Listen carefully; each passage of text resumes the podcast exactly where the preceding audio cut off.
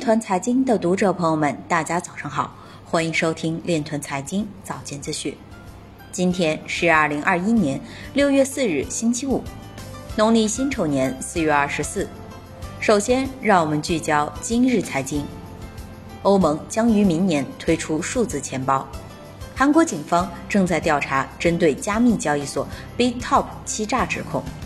新华社报道。若只把比特币等作为虚拟商品买卖，普通民众在自担风险前提下有参与交易的自由。内蒙古包头表示，受理虚拟货币挖矿举报，伪装的数据中心将清理关停。Filecoin 网络出现超攻击，众多节点掉算力。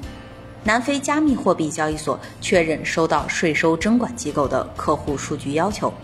海南多部门提示，防范以虚拟货币为名义的非法集资。拜登政府或将针对全球加密货币投资者制定严格的逃税法规。俄议会官员表示，由于极端波动性，不应向不合格投资者提供比特币。NFL 球员表示，马斯克并非比特币领域的权威。今日财经就到这里，下面我们来聊一聊关于区块链的那些事儿。六月三日，据国家发展改革委官方公众号消息，国家发展改革委办公厅发布关于进一步加强节能监察工作的通知。根据重点监察内容显示，主要监察对象包括：一、近两年开工建设和竣工投产的两高项目；二、钢铁、焦化、有色金属、火电、石化、化工、建材等高耗能行业的重点企业；三。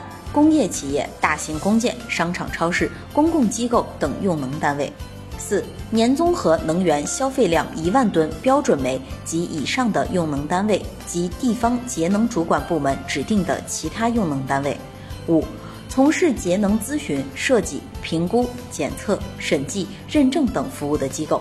综上所述，监察对象暂未涉及加密货币挖矿。